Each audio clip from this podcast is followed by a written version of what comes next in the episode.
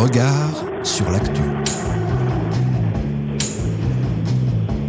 Regard sur l'actualité à l'aune de l'Anthropocène. Regard sur l'actu. Tant qu'il y a d'un côté des manifestants de l'autre et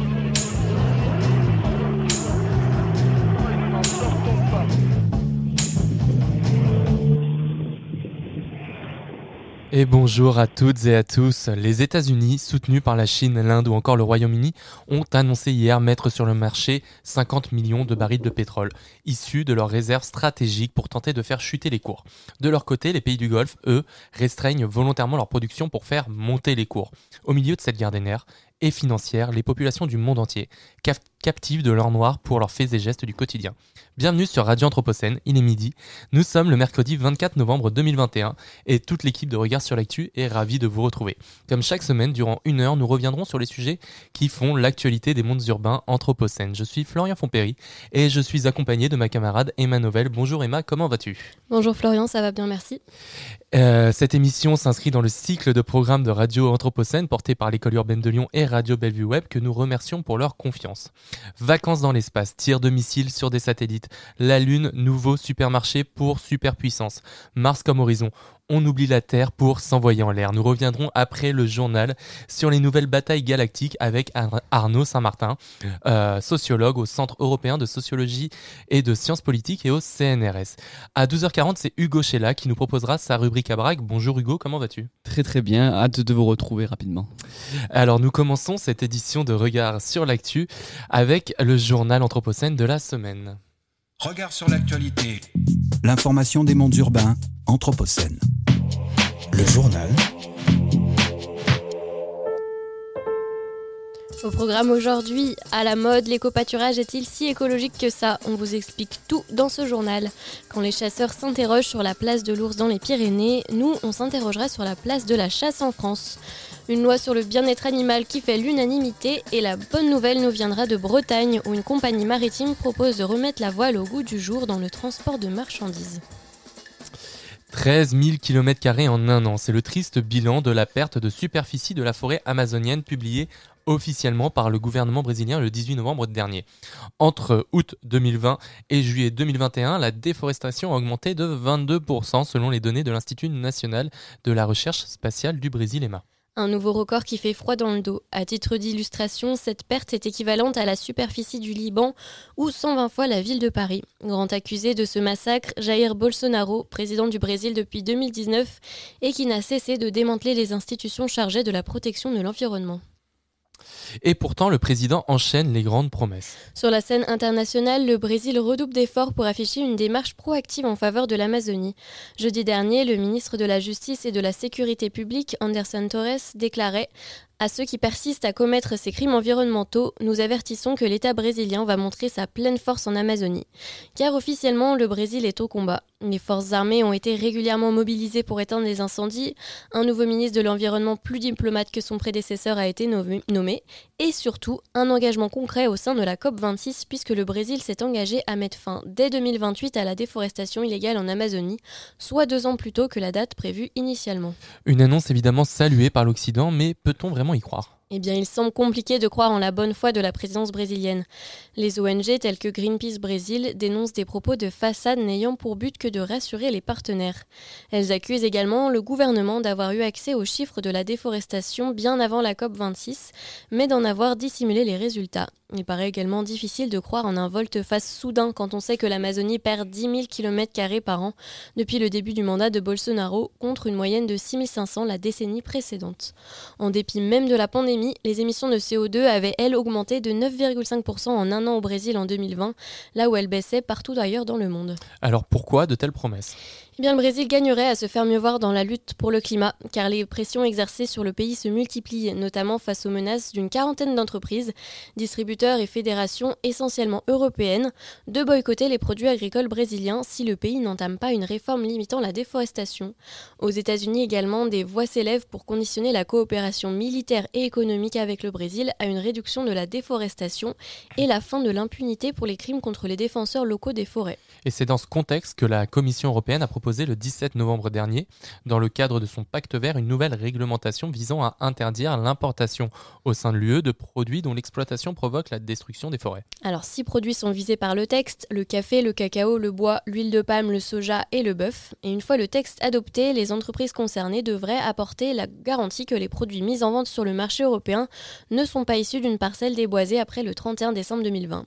Pour ce faire, elles devront mettre en place un système de traçabilité et de géolocalisation de leurs produits. Un premier pas salué par les ONG qui soulève toutefois quelques lacunes, notamment aucune mention n'est encore faite de la protection des peuples autochtones et des communautés locales victimes de violences et d'accaparement de leurs terres. Et le chemin est encore long pour l'Amazonie, d'autant qu'elle pourrait bientôt atteindre le point de non-retour. Selon une étude parue en juillet dans la revue Nature, une grande partie de la forêt amazonienne émet désormais plus de CO2 qu'elle n'en absorbe.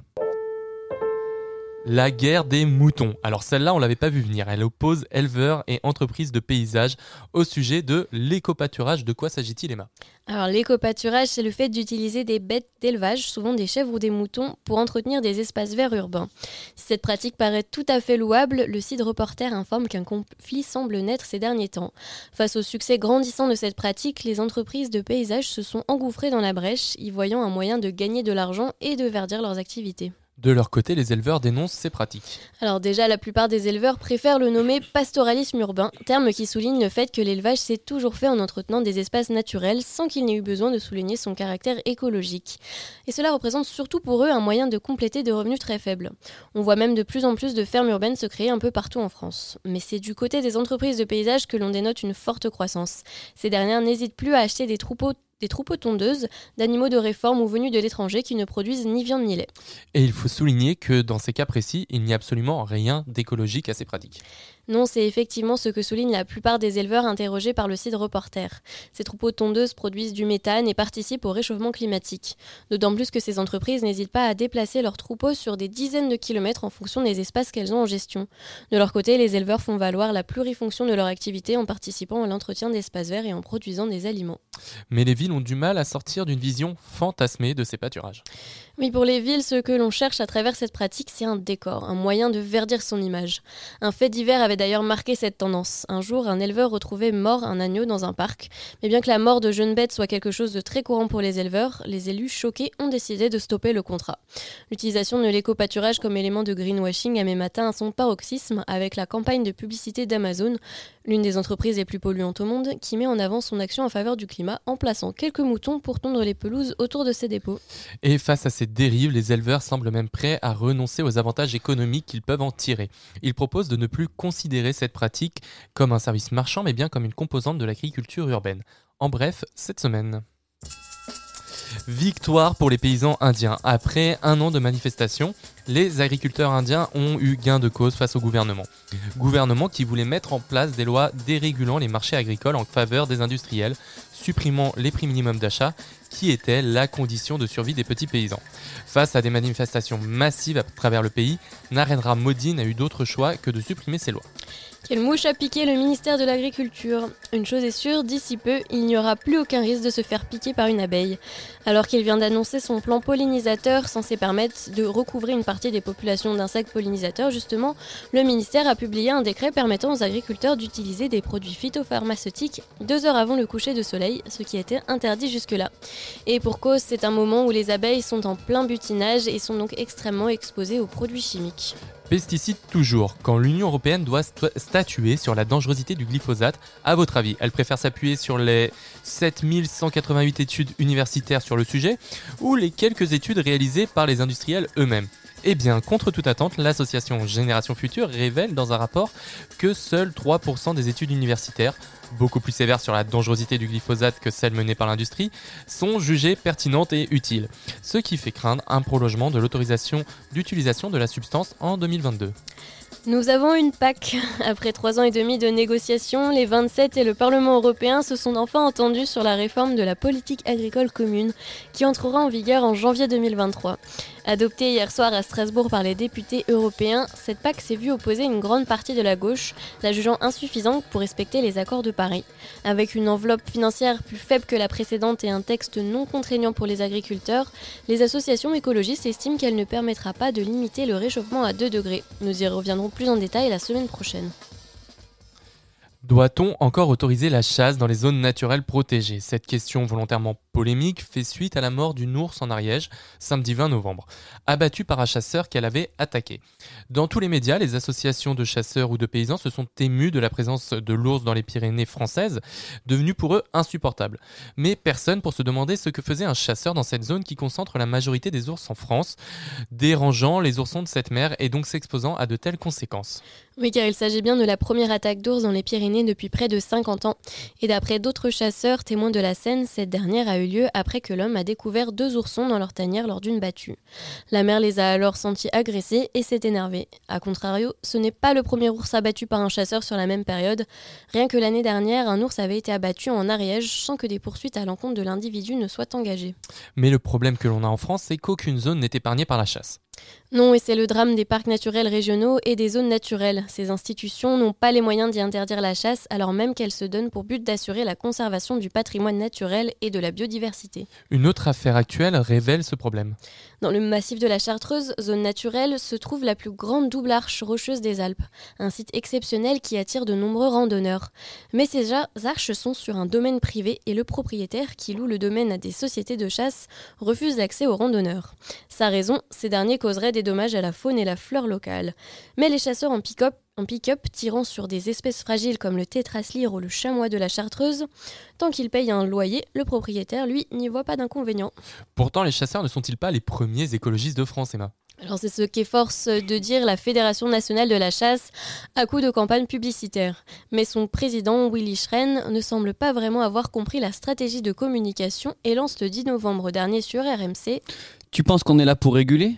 On prend du plaisir dans l'acte de chasse. Moi, mon métier, c'est pas chasseur. J'en ai rien à foutre de réguler. Ah oui, la régulation, des cervidés, des sangliers. Sans chasseurs, les cultures seraient ravagées par leur prolifération et les routes constamment envahies. Oui, sauf que si l'on dénombre une explosion actuelle du nombre de ces animaux et donc de leurs effets indésirables, les chasseurs ne sont pas tout à fait innocents dans celle-ci. Alors certes, le réchauffement climatique facilite grandement leur alimentation, mais les chasseurs, en nourrissant les populations pour les attirer dans leur chasse, et en élevant et en relâchant des bêtes dans le seul but de les tuer, participent grandement à leur prolifération. Il est également à noter que la disparition du loup de beaucoup de campagnes françaises fait que ces animaux n'ont plus de prédateurs. Bon, le tableau n'est quand même pas si noir que ça pour les chasseurs. Non, pas tout à fait. Il est vrai que ceux-ci collaborent de temps en temps à des actions de surveillance de la faune sauvage avec les autorités. Mais à côté de ça, environ 22 millions d'animaux sont tués chaque année par les chasseurs en France. Et les oiseaux sont la cible principale, à 80%, alors même que plusieurs études déplorent la disparition de plus d'un tiers de ceux-ci dans les campagnes françaises en 15 ans. Mais alors comment expliquer que les chasseurs continuent leurs activités? Eh bien c'est parce que la France est l'un des pays d'Europe les plus permissifs sur le sujet. Notre pays concentre un quart des chasseurs européens et c'est l'un des seuls pays d'Europe à autoriser la chasse d'espèces menacées. Parmi les 64 espèces d'oiseaux chassables en France, une vingtaine sont inscrites sur la liste rouge européenne des espèces menacées établie par l'Union internationale pour la conservation de la nature. Autre fait notable, la France est l'un des rares pays, comme le rappellent les décodeurs du monde, où il est possible de chasser presque tous les jours, toute l'année. La loi Voinet de 2000, qui imposait pourtant un jour sans chasse par semaine, a même été abrogée en 2003. Ce sujet semble être saisi par quelques candidats à la présidentielle tout de même. L'opposition entre les chasseurs et le reste des Français semble à son paroxysme ces derniers temps, avec comme dernier événement en date le décès d'un automobiliste près de Rennes, touché par un tir alors qu'il roulait sur une route nationale. Un sondage réalisé par l'IFOP montre même que 69% des Français sont pour l'interdiction de la chasse pendant les week-ends et vacances, comme le propose le candidat Europe Écologie Les Verts, Yannick Jadot. Cette opinion semble partagée par l'ensemble des classes sociales de la société et peu importe le lieu de résidence. On observe même que 63% des habitants des zones rurales sont favorables à ces interdictions. Et pourtant, les chasseurs gardent un poids politique important. Par peur de se mettre à dos 1,03 million de personnes armées, ou par simple calcul électoraliste draguant une France rurale fantasmée qui serait toujours autant attachée à la chasse, peu de candidats à l'élection présidentielle semblent prêts à porter ce sujet. Emmanuel Macron s'est d'ailleurs distingué pendant son mandat en réduisant le coût du permis de chasse et en prolongeant le droit de chasse de certaines espèces. Et dernière preuve à l'appui, les chasseurs veulent se reconvertir en gendarmes et le gouvernement ne leur ferme pas la porte. Willy Schren, toujours lui, a lancé dans les colonnes du JDD. Je pense que les fédérations départementales des chasseurs ont un rôle à jouer pour contribuer à la prévention et à la surveillance des territoires en complément des missions régaliennes de l'État. Bah oui, ils ont déjà les armes. Très surprise, Bérangère Rabat, secrétaire d'État à la biodiversité au ministère de la Transition écologique, explique ne fermer la porte à rien, bien qu'elle ait tout de même des réserves. Ouf. Une proposition de loi visant à lutter contre la maltraitance animale a été définitivement adoptée par le Parlement jeudi 18 novembre dernier, après un ultime vote au Sénat. Avec 332 voix pour, une contre et 10 abstentions, c'est une avancée quasi unanime pour le bien-être animal. Parmi les mesures phares, l'interdiction progressive des animaux sauvages dans les cirques et les delphinariums, la fin de la vente de chatons et de chevaux dans les animaleries, des peines durcies pour sévices ou abandon, ou encore la fermeture sans délai du dernier élevage de visons. Le texte vise ainsi principalement les animaux de compagnie à travers plusieurs initiatives comme la création d'un certificat d'engagement et de connaissance délivré avant toute acquisition afin d'éviter les achats compulsifs, l'interdiction de présentation des animaux en vitrine et un plus strict encadrement de la vente en ligne, ou encore le passage de la contravention à délit, le fait de tuer volontairement un animal de compagnie. La majorité vante une étape historique du combat pour la cause animale. La condition animale n'est ni une lubie d'urbain, un mal de nature, ni un mode passagère, mais un sujet auquel un nombre croissant de Français sont sensibles et qui dorénavant est irréversiblement politique a déclaré à l'Assemblée le député Loïc Dombreval de La République En Marche. Si les associations de défense des animaux se réjouissent du texte, beaucoup reste, à, faire et plusieurs sujets sensibles ont été écartés du débat. Notamment les questions de chasse, de corrida ou encore certaines pratiques d'élevage restent absentes. La cause animale est en effet de plus en plus un sujet légitime du débat public. Selon un sondage d'août 2020 de la Fondation Brigitte Bardot publié par Le Monde, plus de deux tiers des personnes interrogées sont favorables à une amélioration du bien-être animal. La bonne. Nouvelle de la semaine.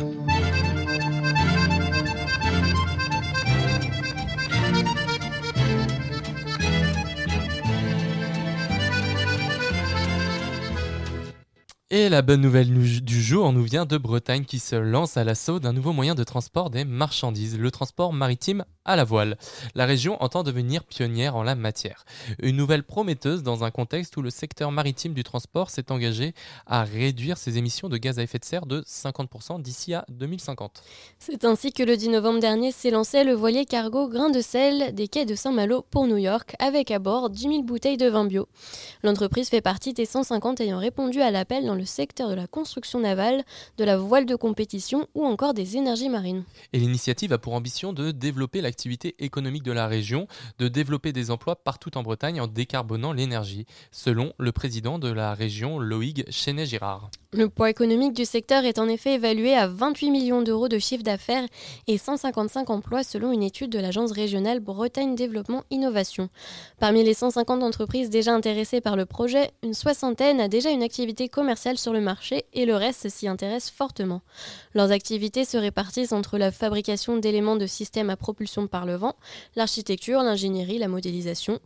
Et les projets concernent principalement les cargos, mais certains impliquent également des navires à passagers. Et c'est une excellente nouvelle quand on sait que les émissions de gaz à effet de serre du transport maritime représentent actuellement plus d'un milliard de tonnes par an. L'Organisation maritime internationale a d'ailleurs fixé la réduction des émissions d'au moins 40% d'ici 2030 par rapport à 2008, puis à 50% d'ici 2050. L'Union européenne entend également accompagner cette transformation et réfléchit à intégrer le secteur dans son marché carbone. Et l'enjeu est de taille puisque la flotte commerciale mondiale représente plus de 80 90 000 navires. Regard sur l'actualité. L'information des mondes urbains, Anthropocène. Le journal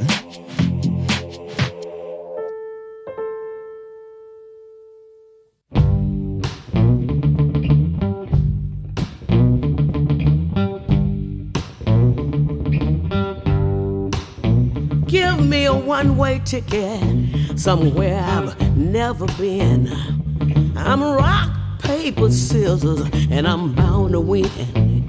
You can't shake me, and I ain't no use in trying. No, anywhere,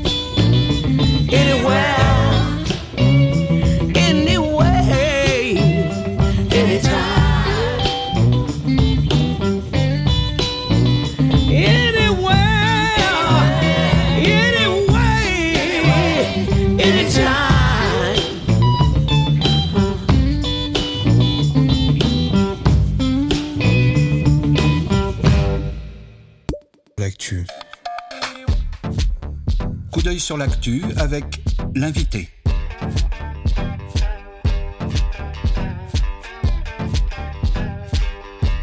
Coup d'œil sur l'actu avec l'invité. L'invité des regards. Et nous sommes toujours en direct sur Radio Anthropocène pour le coup d'œil sur l'actu de notre invité. Et aujourd'hui, nous recevons Arnaud Saint-Martin, sociologue du spatial au Centre européen de sociologie et de sciences politiques, pardon, et au CNRS. Bonjour Arnaud Saint-Martin, merci d'avoir accepté notre invitation. Bonjour, merci pour l'invitation. Alors, si euh, nous, vous- avons invité, pardon, aujourd'hui, c'est pour essayer de décrypter un petit peu les informations que l'on voit passer toutes les semaines depuis qu'on réalise cette émission. Entre voyages touristiques dans l'espace, pollution cosmique et guerre géopolitique, le sujet spatial ne semble jamais avoir été aussi présent dans les médias depuis la fin de la guerre froide, avec comme point d'orgue de cette médiatisation en France le séjour de Thomas Pesquet sur la station spatiale internationale.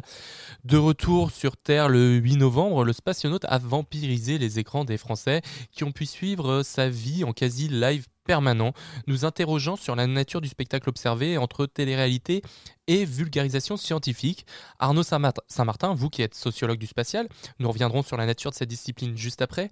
Que pouvez-vous nous dire en quelques mots sur cette grande entreprise de communication menée autour de Thomas Pesquet et sa retranscription dans les médias? Euh, bah, que c'est une, euh, une, euh, un travail qui est euh, très conscientisé de, de recherche de l'impact dans l'espace public médiatique, euh, orchestré par des agences spatiales qui ont un, besoin fou et depuis des décennies de, de justifier leur existence. Et, euh, et, dans ces cas-là, euh, disons qu'ils disposent d'outils extrêmement sophistiqués que sont les, les astronautes, les spationautes, les, les cosmonautes pour incarner la bonne parole spatiale et, euh, le font aujourd'hui avec euh, tous les instruments de communication qu'on imagine, euh, dont Twitter, mais aussi quantité d'autres euh, types de, réseaux sociaux numériques. hein, et les canaux plus traditionnels comme la, télévision, la radio.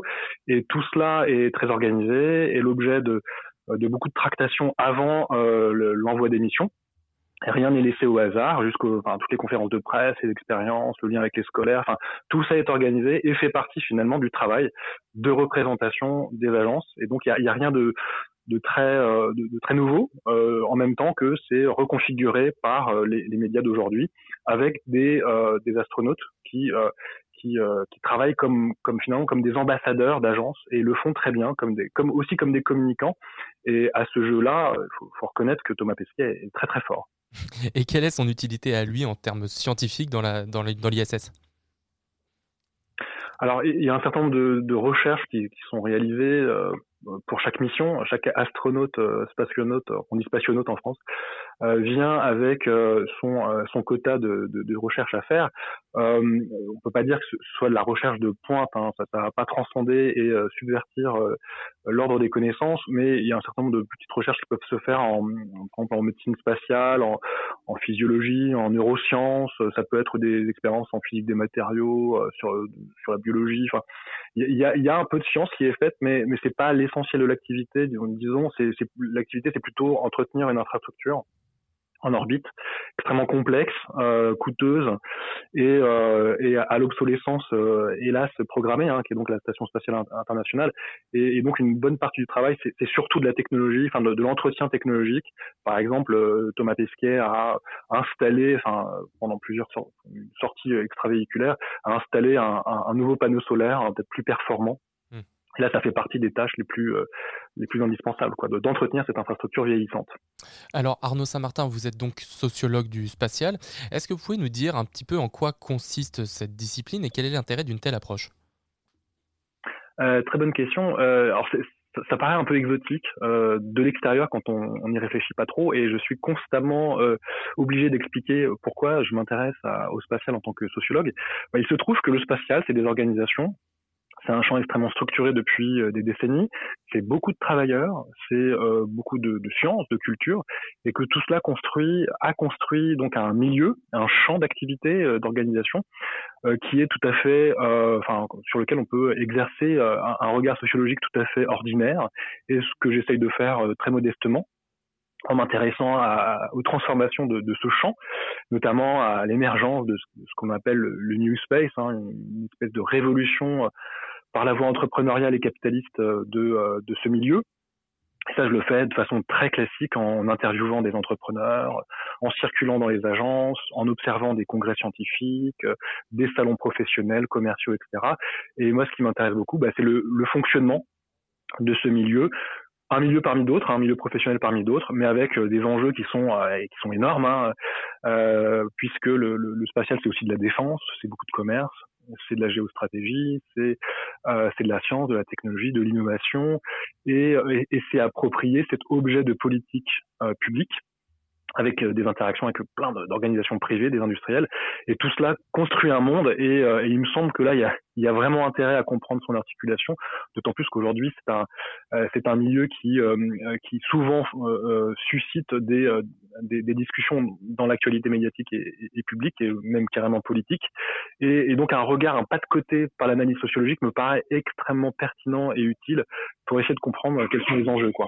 D'accord, et justement, donc vous venez de l'évoquer, on parle actuellement de l'époque comme euh, celle du New Space. Est-ce que vous pouvez nous décrire un petit peu ce que cela signifie et en quoi votre approche euh, donc de sociologue nous permet de mieux l'identifier ou de mieux la décrire? Alors le New Space, euh, c'est déjà un premier élément pour répondre à votre question, enfin ce qu'apporte le regard sociologique, c'est de essayer de, de, de montrer que c'est une révolution entre guillemets et déjà d'interroger les termes hein, du débat. Déjà New Space, de voir que enfin, c'est quelque chose de c'est une vieille lune en fait, hein, si je peux le dire comme ça. Ça fait depuis donc plusieurs décennies, on pourrait remonter aux années 70. Hein, qu'a émergé en réaction à ce qu'on a considéré comme une espèce de faillite des euh, agences spatiales et notamment de la NASA à explorer. Donc une, une réaction euh, de toute une série de groupes qui euh, prônaient une autre vision du spatial, qui ne passerait plus euh, directement par les gouvernements, par les agences, mais par la libre entreprise, par l'entreprise privée, pour euh, relancer la course à l'espace donc c'est en gros c'est le credo capitaliste, astrocapitaliste dans l'espace. Tout ça est très organisé par des, des, associations, des groupes de lobbying, etc. Puis aussi des, des entrepreneurs qui à un moment donné euh, vont s'organiser, mais de façon encore plus euh, plus approfondie dans les années 80-90 et euh, par plein d'épisodes, euh, je pourrais parler plus longuement, mais c'est pas trop le lieu aujourd'hui, va se structurer une nouvelle vision du spatial, euh, une forme d'altération par euh, l'idiome économique où là l'enjeu n'est plus tant de, de, conquérir l'espace au sens de la, de la conquête de prestige, de l'international, etc., que de la conquête de parts de marché. Et c'est transformer finalement l'espace en vaste marché d'applications par les télécoms, etc. Et aujourd'hui, on le voit très bien avec euh, les méga constellations type Starlink, c'est d'en faire un marché très, très profitable sur Terre et le, le faire avec euh, euh, chevillé au corps la, la, foi dans la libre entreprise. Et moi, le, disons, ce que j'essaye de faire, c'est de retracer cette longue histoire. Enfin, ça, ça, vient pas d'hier. Et euh, or, en Europe, on a tendance à imaginer que c'est ça, ça, date de SpaceX en gros, hein, si, si, je devais caricaturer, Elon Musk, etc. Donc c'est très personnifié le mouvement. En fait, c'est beaucoup plus lointain. Et une façon de, de, de bien le retracer, bah, c'est de faire de la recherche un peu historique. Hein. C'est-à-dire, moi, je fais des entretiens, je vais dans les archives, à la NASA et pas seulement. J'ai passé pas mal de temps aux États-Unis, j'y retourne bientôt là pour pour mes enquêtes. Donc faire des entretiens avec les acteurs de ce de ce mouvement, qui pour certains sont maintenant très âgés, euh, qui ont 70, 80 ans, et, euh, et, voir les articulations actuelles sous la forme de bah, d'une économie de la start-up, de la promesse technologique autour de plein d'applications, pas simplement le tourisme suborbital dont on parle beaucoup, hein, mais aussi les applications d'observation de la Terre, de télécom, d'internet des objets, enfin tous les marchés euh, que promet, que promeut euh, ce milieu euh, du New Space. D'accord. Et derrière donc cette idée de New Space, on voit que se rejoue l'idée de conquête et qu'elle est menée par des opérateurs donc du capitalisme mondial, comme à l'époque de la conquête de l'Ouest, mais également de la conquête des colonies ou même des Amériques. Donc notre civilisation, est-ce qu'on peut se demander si elle n'est pas condamnée à repousser indéfiniment ses frontières? Euh, ça c'est une excellente question. Euh, d'ailleurs, euh, les, les, entrepreneurs du New Space naturalisent cette idée-là. Hein. Ça, ça, serait quelque chose qui serait finalement présent dans la nature humaine hein, que de pousser les frontières, d'aller toujours plus loin. C'est dans l'ADN de l'humanité d'explorer, etc. Donc il y a une espèce de, de, fatalisation de ce mouvement de conquête. Moi, ce que j'observe, et bon après, je suis très biaisé par mes terrains puisqu'ils sont essentiellement américains c'est que cette idée de la frontière, il faut aussi la situer du point de vue culturel, politique, idéologique, en lien avec la frontière de l'Ouest. Et, en effet, c'est encore assez présent, hein, ce, cliché, ce lieu commun, qu'on considère comme un lieu commun euh, depuis l'Europe, hein, mais aux États-Unis, quand vous interrogez les gens, il, enfin, quelque chose auquel ils croient très fort, hein, qu'il y a une dimension de, de découverte, enfin c'est presque millénariste, hein, c'est la découverte des, grands déserts, etc. Et c'est un hasard si pas mal d'industries spatiales sont, sont situées dans les déserts américains. Et, donc il y a cette, mystique de l'exploration qui fait que bon bah finalement l'exploration euh, sur Terre, enfin de la, Terre, était un moment, une étape, et que maintenant il s'agit de, surpasser par euh, par une par euh, une évasion dans l'espace, une, exploration d'autres planètes. Ça va passer par la Lune, euh, euh, ça pourrait passer, euh, mais enfin, il faut vraiment euh, interroger, la possibilité de, de, de, la chose, mais ça pourrait passer aussi par Mars ou d'autres planètes ailleurs. Ça peut être l'exploitation des astéroïdes, enfin bref, des nouvelles frontières. Et ce mouvement-là est perçu, construit par les agences, par les entrepreneurs, comme quelque chose d'inexorable, de, de l'ordre de la fatalité historique. Or, bon, un point de vue un peu un peu réflexif sur ces questions-là montre que bon, ça fait depuis très longtemps qu'on nous annonce tout ça. Et il y a, il y a toute une, une, une, littérature que, que, que j'ai à la maison de d'ouvrages de, de, futurologie des années 60-70, euh, futurologie spatiale, où on vous annonçait les, les premières conquêtes, euh, enfin les, les, premiers humains sur Mars dans les années 90-2000, et puis encore mieux plus tard, avec euh, carrément des sorties du, du, système solaire. Bon, on n'en est pas encore là, et je pense qu'il faut euh, raison garder sur ces, euh, ces visions de la nouvelle frontière et voir que en fait il y a une espèce de résistance du réel et que pour l'instant ça, ça, paraît quand même assez compliqué. Et puis en même temps c'est un discours qui est assez contradictoire, assez paradoxal, cette volonté d'ouvrir des frontières au même moment où dans le monde on voit des murs qui se construisent partout justement pour clôturer ces frontières.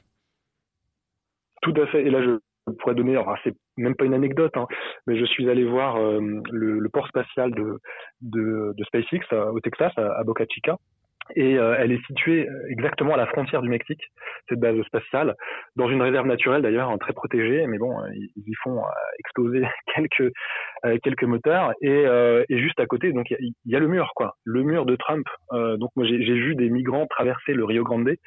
c'est à 3 km de la base. Donc là on a on a littéralement la frontière au sens géographique de défense d'intérêt territoire, etc. Et, et, et c'était Trump était encore euh, président quand j'y suis allé. Donc c'était extrêmement tendu et, et, et c'est en même temps le poste avancé de la nouvelle frontière. Je trouvais, ça saisissant que l'entreprise qui, qui, qui, incarne l'exploration de la nouvelle frontière soit finalement très enfin, ter territorialement située euh, bah, sur cette frontière qui voilà qui, qui suscite euh, l'exaspération de pas mal de, de gens et, et, euh, la ville qui est à, à 10 kilomètres euh, de SpaceX, c'est euh, Brownsville, et c'est là où euh, des, des, enfants avaient été séquestrés par les, les Border Patrol dans, des, dans, des, dans, des, supermarchés qui, qui, avaient été reconditionnés en centre de détention, qui avaient suscité l'émotion aux États-Unis, et c'était vraiment là en fait, c'était à 10 km de SpaceX. Donc une espèce de d'entrechoc de euh, d'idées de la frontière sur place qui, est assez saisissante. Bon, ce qui veut pas forcément dire qu'il y, a une relation objective, mais bon, ça, donne à penser quand on est sur place. Quoi. Et du coup, ces nouvelles frontières qu'on essaye de repousser, jusqu'où on va pouvoir les repousser? Jusqu'où est-ce que ça peut nous amener d'un point de vue du coup euh, plus... Euh, euh, d'un point de vue d'exploration spatiale, est-ce qu'on va aller jusqu'à la Lune? On y est déjà allé, mais pourquoi faire? Est-ce qu'on va aller jusque Mars avec des vols habités? Et pareil, pourquoi faire? Où est-ce que ça nous mène tout ça? Alors, enfin, les, partisans de, de, cette exploration ont plein d'arguments hein, pour y aller. Euh, L'argument le plus consensuel, c'est la science. On y va pour explorer, pour voir ce qu'il ce qu'il y a sous la, la surface de la Lune, etc., pour, pour éventuellement y construire des bases, pour y faire de la science, pour, pour y, étudier l'humanité sur un, autre astre, etc. Donc il y a des, des, des justifications de cet ordre-là, qui étaient celles d'Apollo déjà. Hein. Donc ça c'est un, ressort plus scientifique. Et après vous avez d'autres justifications plus, enfin, plus économiques. Et c'est celle-là qui l'emporte aujourd'hui. Et, c'est, et ça fait sens avec ce que je disais tout à l'heure sur, sur, le New Space, hein, cette vision de enfin, astrocapitaliste. Hein. C'est que L'idée, c'est d'aller sur la Lune, déjà pour y aller, enfin pour y rester euh, durablement, et ça s'organise, hein, ça va pas être euh, évident. Et sur place, après, pour éventuellement y exploiter euh, le sous-sol, euh, pour y tirer éventuellement de l'hélium 3, pour le, convertir en énergie, et ça permettrait éventuellement, si on, arrive à le, rapatrier sur Terre, à, à, résoudre pas mal de problèmes de, de d'érosion des ressources. Donc il y a cette justification économique, mais qui reste aussi à prouver du point de vue des modèles d'affaires. Quoi. Est-ce que vraiment ça va être rentable?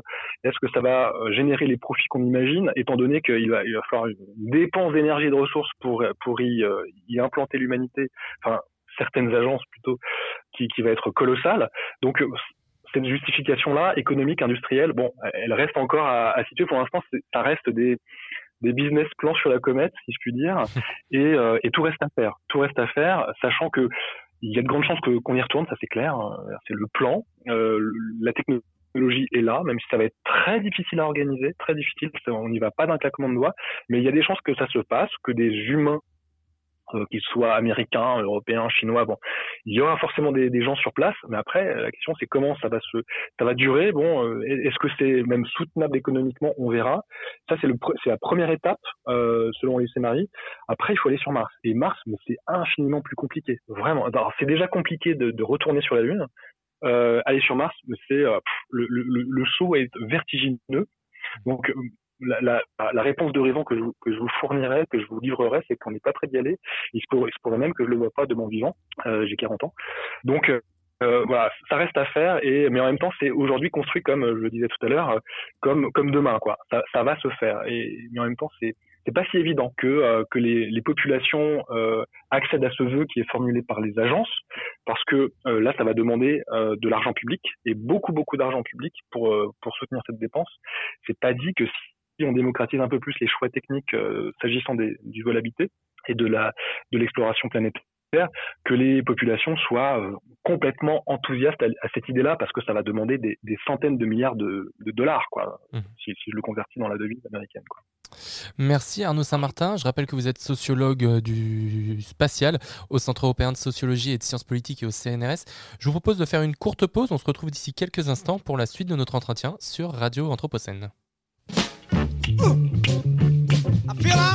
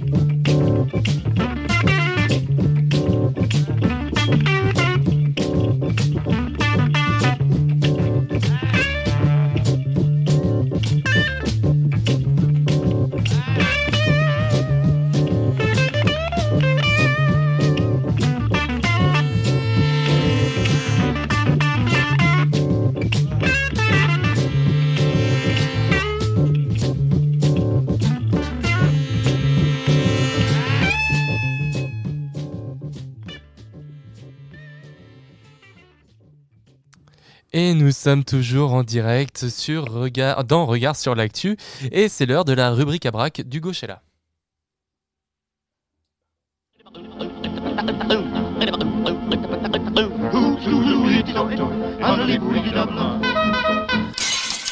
Ma rubrique à braque. Alors bonjour Hugo, avant de continuer l'entretien avec Arnaud Saint-Martin, euh, c'est l'heure de ta rubrique à braque et donc aujourd'hui de quoi vas-tu nous parler? Bonjour à tous, cette semaine je vous propose de vous raconter la diffusion sur la radio CBS de la guerre des mondes d'Orson Welles. C'est un événement qui s'est déroulé il y a exactement 80 ans et qui a donné lieu à l'un des moments les plus légendaires de la radio. Une histoire autour d'un scénario audio qui a fait trembler l'Amérique, celle d'une attaque martienne plus vraie que nature. Et alors comment cet événement a-t-il pu être si marquant? Eh bien le soir du 30 octobre 1938, CBS a fait croire à ses auditeurs que les États-Unis subissaient une attaque alien. Pour donner un effet réaliste à une invasion d'aliens en direct à la radio, CBS a eu une idée astucieuse. La chaîne a interrompu son émission du soir par un flash info alarmant décrivant l'arrivée d'un objet volant. Puis, plus rien. La ligne est coupée. Nouveau flash, on se retrouve dans une ferme du New Jersey pour décrire une soucoupe cylindrique étrange. La musique reprend, un dernier flash pour décrire l'apparition d'un monstre horrible, difforme, sortant de l'appareil et commençant à attaquer les policiers sur place. Cette histoire est orchestrée par Orson Welles et sa troupe de théâtre qui, grimés en faux journalistes, raconte les différentes scènes d'horreur à travers l'Amérique. Un reporter au sommet du bâtiment de CBS décrit New York envahi par les extraterrestres, les habitants qui se jettent dans la rivière pour espérer survivre. Il raconte la fumée noire qui le rattrape, on l'entend tousser, puis plus rien. Il n'y a plus que les bruits de la ville attaquée. Mais comment quelque chose d'aussi anodin a pris autant d'ampleur? Eh bien, c'est le début de la radio qui rentre en concurrence directe avec la presse papier. Et ici, elle prend le devant de la scène. Le lendemain, elle sera relayée dans les quotidiens qui présentent des scènes de panique en réaction à ce canular. Dans un article intitulé pardon, Des auditeurs paniqués confondent une pièce avec la réalité, le New York Times dénonce ainsi une vague d'hystérie collective avec des témoignages à l'appui. J'ai entendu cette émission et j'ai presque fait une crise cardiaque. Je n'ai pas éteint avant que le programme soit presque terminé, mais dès que j'ai entendu le secrétaire de l'Intérieur faire une allocution, j'étais convaincu que c'était réel. Je me suis alors rué dans la rue avec des dizaines d'autres et il y avait des gens courant dans toutes les directions. Quand j'ai découvert le poteau rose, j'ai trouvé ça minable. En réalité, au vu, du, au vu du faible nombre d'auditeurs, on est loin des scènes de panique décrites dans les journaux. Lors de la diffusion d'après le service de mesure d'audience, seulement 2% des auditeurs ont écouté la pièce. Et alors si ça a marqué la population américaine, cela a-t-il pu traverser l'océan? Complètement Florian. En France, à 20h45, le 4 février 1946, la chaîne parisienne diffuse le premier épisode d'une série de fiction intitulée Plateforme 70 ou l'âge atomique. À la peur d'une invasion extraterrestre succède celle plus crédible d'une explosion atomique. Dans cette émission, les auditeurs entendent le professeur Helium de l'Institut mondial des recherches atomiques dire que des scientifiques travaillent à la désintégration de l'atome et qu'ils sont en train d'en perdre le contrôle. Emma, peux-tu nous dire les propos exacts entendus par les auditeurs? Je vous conjure donc de ne vous laisser en aucun cas entraîner à la panique, même si vous étiez soudain les témoins d'événements insolites ou extraordinaires, tels que des lueurs soudaines dans le ciel, les craquements, des vibrations du sol, des pannes de lumière et des arrêts de tous les moteurs ayant des connexions électriques, ou encore si vous êtes témoin de troubles physiologiques légers, comme des tremblements, une excitation épidermique et perte momentanée du sens de l'équilibre. La pièce ne créait pas de mouvement de panique, mais la presse s'empare à nouveau du sujet. La chercheuse Juliette Volser, directrice de la revue Saint-Onne dédiée à la création radiophonique, décrit le vent de panique engendré par les journaux en ces termes. Les immeubles de la radio avaient été pris d'assaut et devaient être gardés par la police parce que de nombreux Parisiens étaient morts de peur. D'autres avaient succombé à des doses massives d'alcool absorbées en quelques instants par désespoir et de nombreuses femmes avaient accouché prématurément. Des cas de folie étaient signalés partout. Les policiers, les ambulances et les pompiers étaient sur les dents. Ainsi, le scénario catastrophe d'Orson Welles et les autres scénarios catastrophes auront fait couler beaucoup d'encre, beaucoup d'encre, plus qu'ils en auront fait paniquer. Ma rubrique à braque.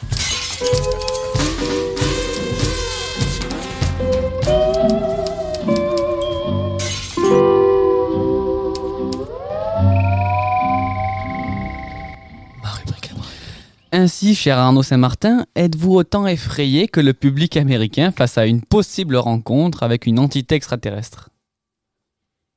Euh, Non, pas spécialement. Ça m'est pas encore arrivé. Euh, mais cette histoire-là, je la trouve absolument fascinante. Et, euh, et d'ailleurs, je, vais, je vais me rendre, c'est pas forcément en lien, mais euh, je vais me rendre à, à Roswell en février, euh, justement parce que j'avais envie de voir ce folklore dans le désert. Donc moi, c'est quelque chose qui m'a toujours intéressé et qui participe aussi de la, la construction de la de l'astroculture, du rapport à, à l'espace. Et les, les, petits hommes verts en font un peu partie, quoi. Hein. Et du coup, pour rebondir un petit peu sur le sujet, est-ce que vous pensez qu'un jour on retrouvera, on trouvera de la vie extraterrestre quelque part?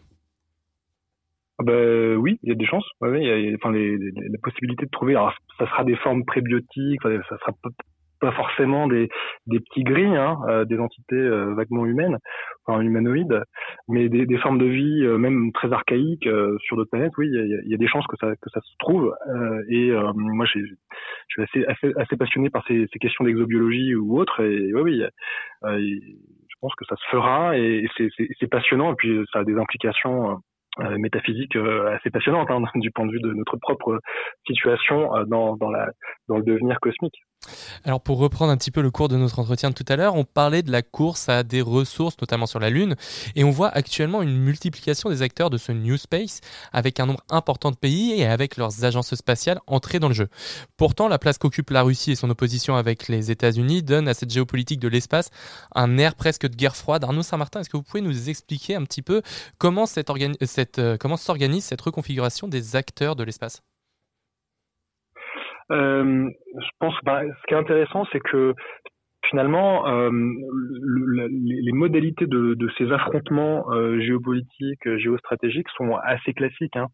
C'est enfin, dans les années 50-60, l'affrontement la, entre les deux blocs était de, de, de, de type très euh, frontal entre deux États qui développent une capacité spatiale avec des, des missiles balistiques intercontinentaux, des, et puis au fur et à mesure des expérimentations euh, au-delà de, la haute atmosphère. Euh, et, et, donc des États s'affrontent. Et finalement, c'est à peu près la même chose qu'on a aujourd'hui avec toujours évidemment la Russie qui, qui a montré ses biceps récemment avec un tir sur enfin l'explosion d'un satellite par un, un, un, missile intercepteur, des, des, capacités assez classiques. Hein, en même temps, heureusement que ça, enfin, ça aurait pu ne pas fonctionner, enfin, ça aurait pu viser autre chose. Ah bon, bref, donc là vous avez des affrontements très classiques, mais avec aujourd'hui d'autres acteurs qui interviennent avec les mêmes capacités. Alors, c'est notamment la Chine, mais c'est aussi l'Inde, hein, qui a aussi fait un tir d'intercepteur en 2019.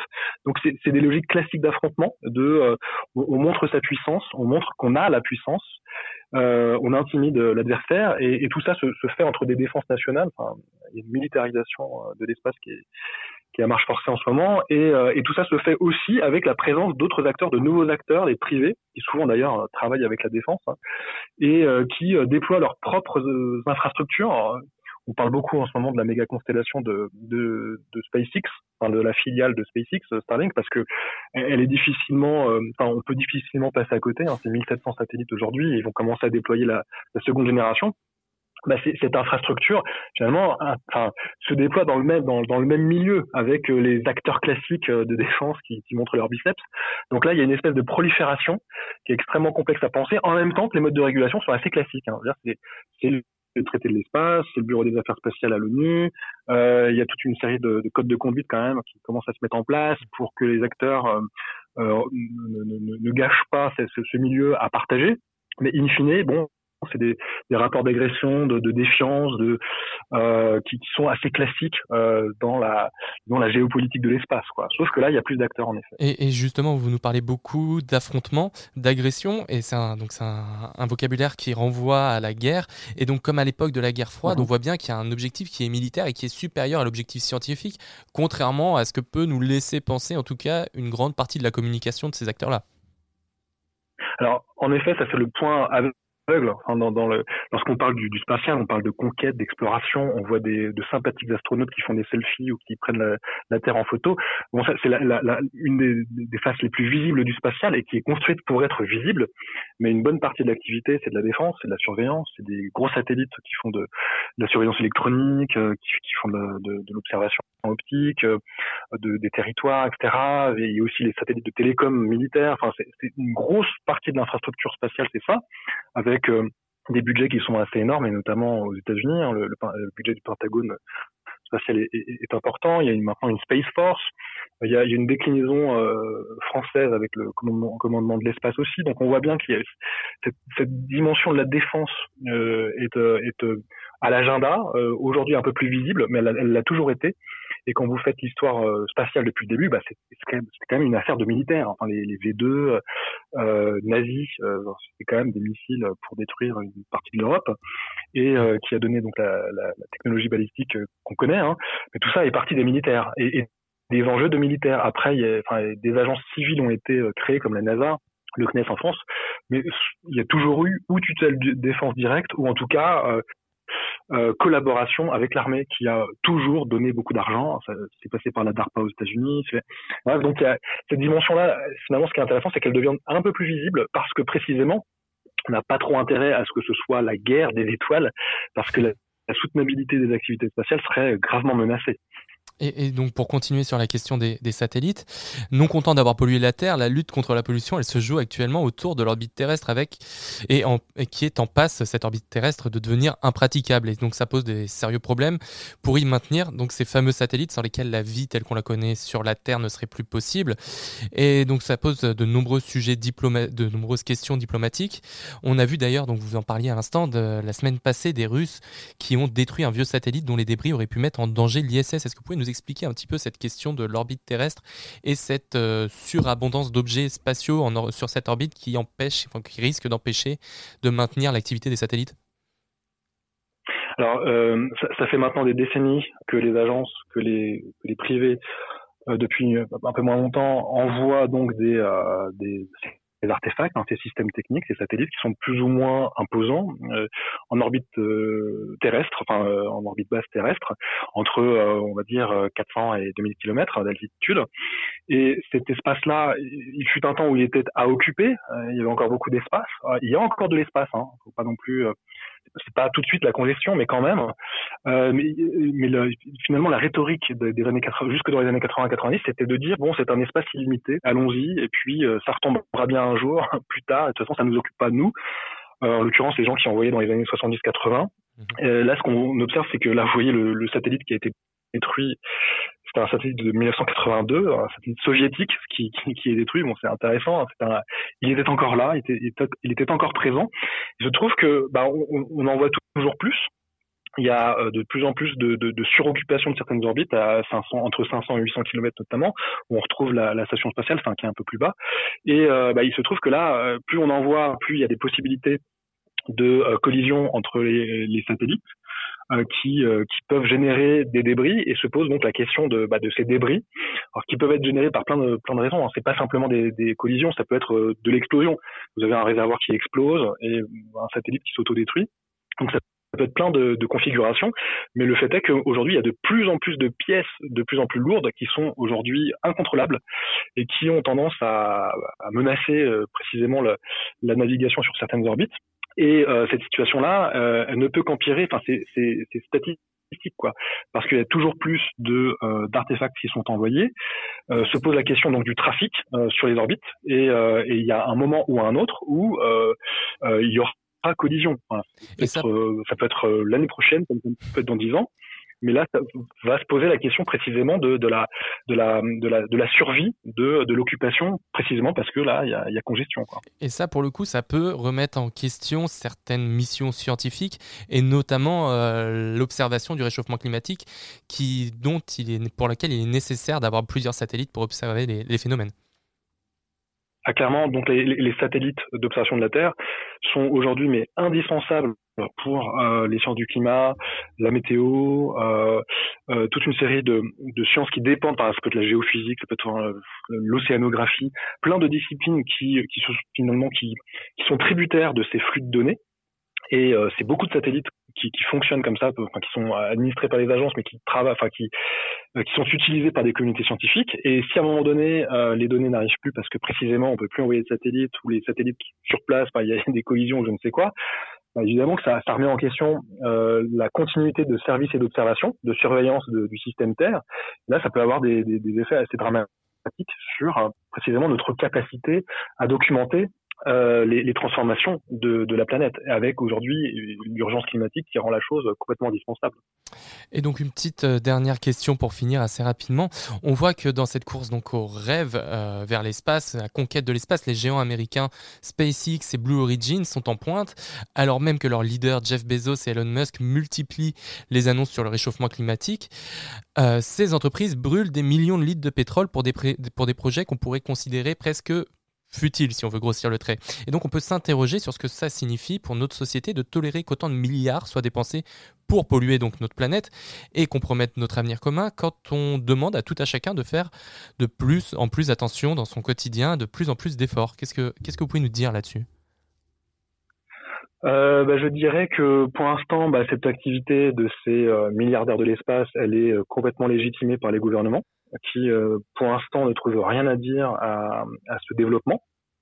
Euh, c'est le cas de SpaceX, hein, qui est largement subventionné par l'État fédéral américain, qui déploie donc une, j'évoquais tout à l'heure la Starbase, au Texas, qu'il qui a continué de la déployer. Là, en ce moment, il y a une grosse étude d'impact environnemental qui est, qui est, réalisée par euh, l'Agence de protection de l'environnement et d'autres d'autres acteurs.